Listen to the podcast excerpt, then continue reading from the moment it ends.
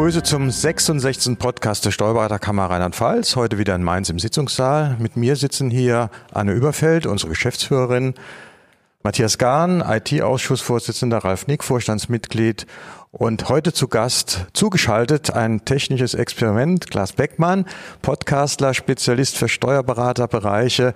Äh, hallo Herr Beckmann, Sie verstehen uns gut? Ja, prima. Hat äh, bislang ja gut geklappt. Also toi toi toi, Klopf auf Holz. Ja, Sie sind das erste Mal hier bei uns. Nee, ist eigentlich das zweite Mal. Sie waren ja schon mal bei uns in der Kammer, stimmt. Genau. Äh, vielleicht gerade ein paar Sätze zu Ihnen, was Sie denn genau machen, damit wir unsere Zuhörer wissen, worum es ja. geht bei Ihnen? Ich bin Journalist. Ich kümmere mich seit 2005 um die Steuerberatungsbranche, habe lange früher fürs Steuerberatermagazin geschrieben und fotografiert, mache das inzwischen halt auf eigene Rechnung. Steuerköpfe.de ist meine Internetseite, da kann man sich über die Branche schlau lesen. Da gibt es Berater, die sich vorstellen, Dienstleister, die ihre Produkte und Dienstleistungen vorstellen. Und da gibt es auch, inspiriert durch die Kammer Rheinland-Pfalz, einen äh, Podcast, den Kanzleifunk, den ich zusammen mit Angela Hammercheck mache, wo wir auch mit, äh, ja, manchmal auch mit Gästen, mit Beratern oder auch Dienstleistern über den Alltag in den Kanzleien und die Zukunft des Berufs sprechen. Ja, schön, wenn wir das ein bisschen inspiriert haben. Matthias, äh, was ist unser Thema heute? Ja, uns geht es ja so ein bisschen zu schauen, welche Trends gibt es eigentlich aktuell im Berufsstand. Und du, Klaas, bist ja da wirklich ähm, ganz nah dran, weil du natürlich sehr viele Kanzleien erlebst, bei vielen Veranstaltungen vor Ort bist, also sozusagen am Puls der Steuerberatung bist. Was nimmst du wahr? Was passiert gerade in der Steuerberatung? Na, eine ganze Menge. Ne? Die, die tägliche Arbeitsweise ändert sich sehr stark durch den Umstieg von Papier Richtung digital. Und äh, zu beobachten ist, dass die Leute doch größtenteils noch sehr abwartend sind, wollen nicht zu früh vielleicht auch was Falsches empfehlen, sind sehr vorsichtig, was die Umstellung ihrer Prozesse angeht, weil es ja auch immer damit verbunden ist, dass man Mitarbeiter darauf qualifizieren muss, dass man den Mandanten das äh, die Nützlichkeit äh, dieses Prozesses halt demonstrieren muss. Und ich erlebe, dass die da, abgesehen von einigen Vorreitern, doch sehr, sehr vorsichtig agieren.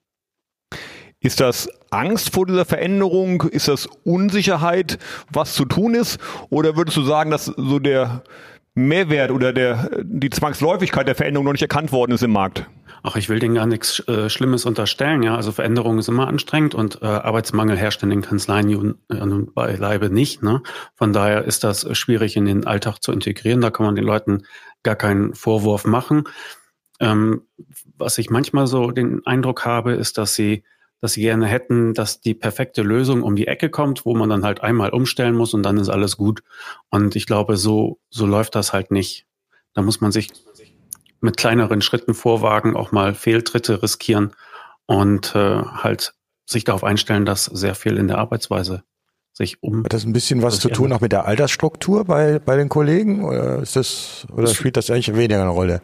Weiß ich nicht. Es ist ja so ein beliebtes Vorurteil, dass man sagt, junge Leute können irgendwie mit Technik besser und die Älteren nicht so. Äh, nein, ich glaube, es ist eine reine Einstellungssache. Also dieses viel beschworene Thema Mindset, ähm, da würdest du sagen, das ist äh, sehr entscheidend für die Frage, bin ich erfolgreich in der digitalen Transformation unterwegs oder nicht? Ja, und dass man sich das auch alles mal, mal durchdefiniert für sich persönlich. Ja? Also alle sprechen über die Digitalisierung, irgendwelche Podcaster wie ich eingeschlossen. Ähm, wer hat das denn ja denn schon mal richtig für sich definiert? Und ähm, was bedeutet das für einen selber, für die Kanzlei, für die Mitarbeiter, für die Mandanten? Ne? Das sind so die, die ersten Schritte, die man dann gehen sollte. Also gar kein reines Technikthema, sondern vielmehr auch so ein Thema, wie sehen eigentlich künftig meine Prozesse aus? Was bedeutet das für meine Mandantenbeziehung und welche Rolle spielt der Faktor Mensch? Also äh, wie schaffe ich es, dass meine Mitarbeiter auch begeistert mitziehen dann? Genau. Ich sehe aber auch zum Teil das Problem auf der Mitarbeiterschiene, denn ich brauche ja als, als Berater, brauche ich ja eigentlich auch Mitarbeiter, die das umsetzen, denn äh, ich habe ja im Tagesgeschäft äh, so viel zu tun, dass ich nicht auch noch meine IT gestalten kann. Und da sehe ich oft Probleme, dass die Mitarbeiter auch von ihrer Ausbildung hier überhaupt nicht richtig vorbereitet sind auf das, was da digital kommt. Ist das so ein bisschen auch Ihr Eindruck? Das ist auch mein Eindruck, ja. Ähm, die können halt damit umgehen, dass es sich im Steuerrecht äh, jeden Tag ändert und dass es da Veränderungen gibt. Aber dieser, dieser, dieser Fortbildungswille erstreckt sich nicht zwangsläufig auf, auf Themen des Arbeitsablaufes. Und ähm, ja, da muss man vielleicht ein bisschen mehr tun. Wäre da nicht auch die Kammer vielleicht gefragt? Oder wie ist die Kammer da digital aufgestellt? Ich sag mal so, die Kammer ist natürlich hervorragend digital aufgestellt, aber im Ernst, ähm, ja, die Kammer wird da auch gefragt sein. Und ähm, soweit ich das richtig im Griff habe, hier versuchen wir das ja auch mit den Workshops, tatsächlich Digitalisierung in kleinen Schritten zu vermitteln. Das ist ja der Witz. Der Herr Gar, der Herr Nick, die haben ja diese Workshops äh, dieses Jahr gemacht. Du hast sie ins Leben gerufen. Walter. Und äh, wie gesagt, es ist Digitalisierung in kleinen Schritten, denn dieser Hype um die Digitalisierung ist ja für die Steuerberater einfach nur abstrakt. Man muss kleine Hilfestellungen geben und ich denke, mit diesen Workshops hat das die Kammer ganz gut drauf. Ja, also wir tun da ein bisschen was hier sozusagen an der Basis. Ähm, aber das ist also auch ein bisschen dann auch der Tropfen auf den heißen Stein. Aber ich denke, die Kammer ist da auf dem richtigen Weg und ich hoffe, dass du vielleicht, Matthias, in Zukunft das auch ein bisschen weiterentwickelst mit den Workshops. Ich fand das eine ganz gute Sache. Aber äh, Walter, du hast eben angesprochen, äh, die Mitarbeiter, dass es da oftmals ein Hemmnis gibt. Ähm, ich denke mal, das Hemmnis ist dann eher der Kanzleiinhaber. Äh, wenn ich nicht eine Strategie vorgebe und sie lebe, äh, jetzt auch in der Digitalisierung, äh, dann können meines Erachtens aber auch die Mitarbeiter nicht mitziehen. Oder? Richtig. In der Kanzlei setzt sich das durch, was die Kanzleileitung täglich vorlebt, im Guten wie im Schlechten. Da hilft, glaube ich, auch nicht einfach zu sagen, ich kaufe Technik ein, sondern da geht es wirklich um Umdenken in der Kanzlei, dass man diesen Weg der digitalen Transformation beschreiten möchte und nachhaltig beschreiten möchte. Und dafür braucht es, glaube ich, auch eine strategische Entscheidung einfach auf Kanzleileitungsebene. Wie ist also deine Erfahrung, wenn du mit Kanzleiinhabern sprichst? Ist das schon so, so ein Thema, dass es extrem wichtig ist, diese strategische Entscheidung zu treffen? Oder geht es da eher um operative Themen, um operative Umsetzung? Ich denke, die Wichtigkeit ist äh, schon erkannt worden, aber dann ist die Frage der ersten Schritte doch wieder da, was man, wo man denn, wo man denn anfangen soll. Und da erlebe ich dann eher ein, ein Abwarten. Wenn wir eben über Mitarbeiter so gesprochen haben, dann würde ich sagen, ähm, es gibt Angebote, wie was ich, die, die man auch irgendwie in der Freizeit wahrnehmen kann. Seien es Podcasts wie, wie unsere oder seien es auch Facebook-Gruppen, ne, Steuerfachangestellte und so etwas, wo, wo so etwas auch diskutiert wird, wo man auch äh, quasi bundesweit mit Kollegen äh, darüber sprechen kann. Und das sind glaube ich, gute erste Einstiegspunkte. Ähm, ich denke, man muss hier auch die Kollegen vielleicht an die Hand nehmen. Die stehen vor einem digitalen Berg, wenn sie noch nicht viel machen. Das fängt dann an mit, mache ich DMS, mache ich Unternehmen online, äh, verschlüssel ich E-Mails, also das sind ja ganzen, die ganzen digitalen Themen. Und dann ist die Frage, womit fange ich an? Und äh, es ist eigentlich die Schwierigkeit, den ersten Schritt zu gehen. Also welches Projekt nehme ich mir vor? Und äh, da finde ich, sind viele Kollegen nicht in der Lage, das zu überblicken, was mache ich dann jetzt als Erster. Ich habe mit zwei Kollegen da sehr detailliert gesprochen und da so ein bisschen Hilfestellung gegeben, gesagt, ihr müsst einfach mal ein Projekt machen und dann ergibt sich das eine oder andere. Aber man kann nicht alles sofort komplett digitalisieren. Dazu gönne ich mir jetzt einen Werbeblock, denn du, Walter, hast so einen schönen Artikel dazu verfasst, den wir in der Kammerinfo abdrucken. Ist wirklich wahr, den sollte man tatsächlich mal lesen, weil du hast nämlich genau diese Schritt für Schritt Umsetzung angesprochen. Und ich fand wirklich Mut gemacht, dass ich sage, hier kann ich mich dran entlanghangeln an den Vorschlägen. Also in der nächsten Kammerinfo kann man das mal nachlesen. Vielen Dank für die Werbung für meinen kleinen Artikel. Aber schauen wir jetzt mal vielleicht ein bisschen in die, äh, äh, ja, wie soll ich sagen, die freie Wirtschaft rein. Äh, es werden ja unheimlich viele Apps entwickelt, die steuerlich unterstützen sollen für Privatleute, aber auch für Unternehmen. Also das Drittanbieterthema. Matthias, du hast es angesprochen. Äh, wie nimmst du das wahr? Ist das für uns eine Bedrohung als Steuerberater, dass da so viel passiert? Oder hilft uns das? Hilft das unseren Mandanten? Wie ist das einzuschätzen?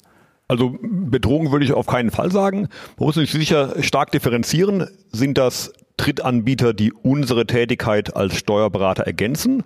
Oder sind das gegebenenfalls auch Anbieter, die vollumfänglich unsere Tätigkeit auch abbilden, zum Beispiel im Rahmen der Lohn- und Finanzbuchhaltung?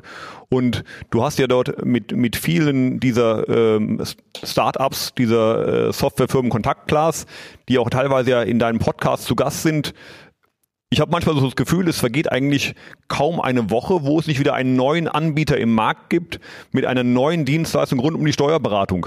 Da ist sicherlich die Herausforderung, manchmal den Überblick zu behalten. Was gibt's eigentlich für Anbieter? Wie ist da deine Wahrnehmung, Klaas? Ja, da ist äh, tatsächlich viel Bewegung drin, ganz viele kleine und äh, viele mittlere. Und dann schälen sich jetzt halt einfach durch die, durch die Nutzerzahlen, so die, die Marktführer, wenn man das so sagen kann, schon ein bisschen bisschen raus. Und ähm, nochmal zurück zu der Motivation. Ich finde, man muss sich auch immer motivieren durch, durch zweierlei. Einerseits durch was Positives und andererseits durch was, durch was Schreckliches, durch was Schlimmes. Also das Positive kann ja nur sein, ich möchte in der Zukunft halt auch ähm, möglichst ja, digital arbeiten können und weiter schöne äh, Beträge erwirtschaften. Und das Negative ist, wenn ich jetzt nichts tue, dann werde ich irgendwann abgehängt. Also diese Motivation muss man sich, glaube ich, doppelt geben. Und dann muss man gucken, äh, welche Projekte man tatsächlich zuerst angeht. Was waren das in Ihrem Fall, Herr Mock? Was, was empfehlen Sie da immer so als erstes? Was empfehle ich? Das hängt ein bisschen von der Kanzlei ab. Wenn ich an mich zurückdenke, das allererste, was wir da gemacht haben, war ein Dokumentenmanagement. Ja. So der Lastesel der Digitalisierung, ja. Das war der erste Schritt der Digitalisierung. Das ist jetzt 16, 17 Jahre her. Und, äh, und da haben sich dann die anderen Dinge aufgebaut. Wir haben Unternehmen an, online angefangen. Ich habe das damals als Fix, äh, wie heißt das, äh, Fix mit Fax äh, eine eigene Website für gehabt und äh, das propagiert. Also das hat sich sukzessive halt von Projekt zu Projekt weiterentwickelt bei uns in der Kanzlei. Und das ist eigentlich das, was ich auch letztlich Kollegen empfehlen kann. Ihr müsst euch ein Projekt vornehmen und das mal durchziehen und dann weiter. Und dann so kann es nur gehen. Aber die Frage ist halt, äh, was nutzt man auch? Geht man auf den freien Markt? Was kann man da an Anbietern äh, wirklich sinnvoll einbinden? Muss man sich damit überhaupt beschäftigen oder bleibt man einfach in der Datefeld?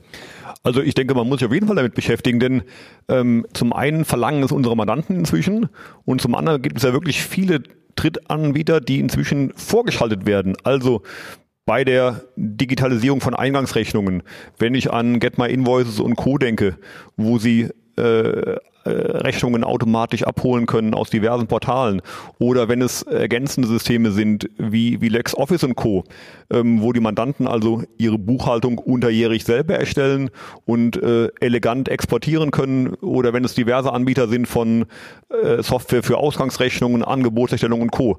Also ich glaube, da gibt es viele spannende Anbieter, die die Zusammenarbeit zwischen Steuerberater und Mandant vereinfachen können und vor allen Dingen auch einen Mehrwert für den Mandanten mitbringen. Ja, würden Sie das auch so beurteilen, Herr Beckmann, dass der Steuerberater also keine Angst haben muss vor solchen äh, Apps, Drittanbietern, Software, was immer das auch ist, und dass man das vielleicht wirklich einbinden sollte, wenn es Sinn macht? Ist das? Äh, ja, auf alle Fälle. Also Sie sollten die kennen, Sie sollten die auch unterscheiden können, damit wenn der Mandant sagt, ich habe hier von XY gehört, dass man da nicht nur ein langes Gesicht machen kann, sondern sagen kann, ah, okay, das, das hat die und die Vorteile, aber du musst halt auch wissen, dass es äh, da und damit verbunden, das sind vielleicht die Nachteile.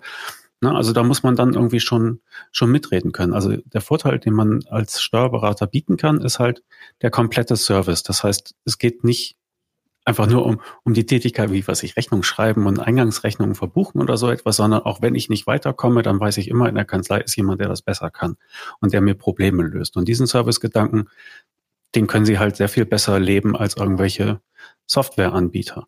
Sorgen machen, würde ich sagen, schon, muss man sich schon ein bisschen, weil man sich jetzt äh, LexOffice anguckt, die jetzt gerade mit dem Lohnangebot äh, gestartet sind und sagen, guck mal, lieber Unternehmer, da kannst du das ganz leicht selber machen, das dauert nur wenige Minuten und da hast du deine äh, Lohnabrechnung erstellt, inklusive aller Meldungen.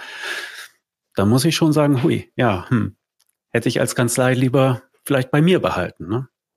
Aber auch da kann man sich ja die Zusammenarbeit gestalten, wie man will. Was macht der Mandant? Also ich sage ich gerade beim Lohn, das Softwareangebot ist das eine, aber das fachliche, der fachliche Hintergrund, den ich haben muss, der ist heute beim Lohn so kompliziert äh, und da stecken so viele Fallen drin. Also aus meiner Erfahrung ist gerade das etwas, was ein Unternehmen aussourcen sollte, lieber die Buchhaltung selber machen, aber nicht den Lohn. Das ja, aber wissen das die Mandanten auch? Oder sagen die sich, das ist mir gut genug?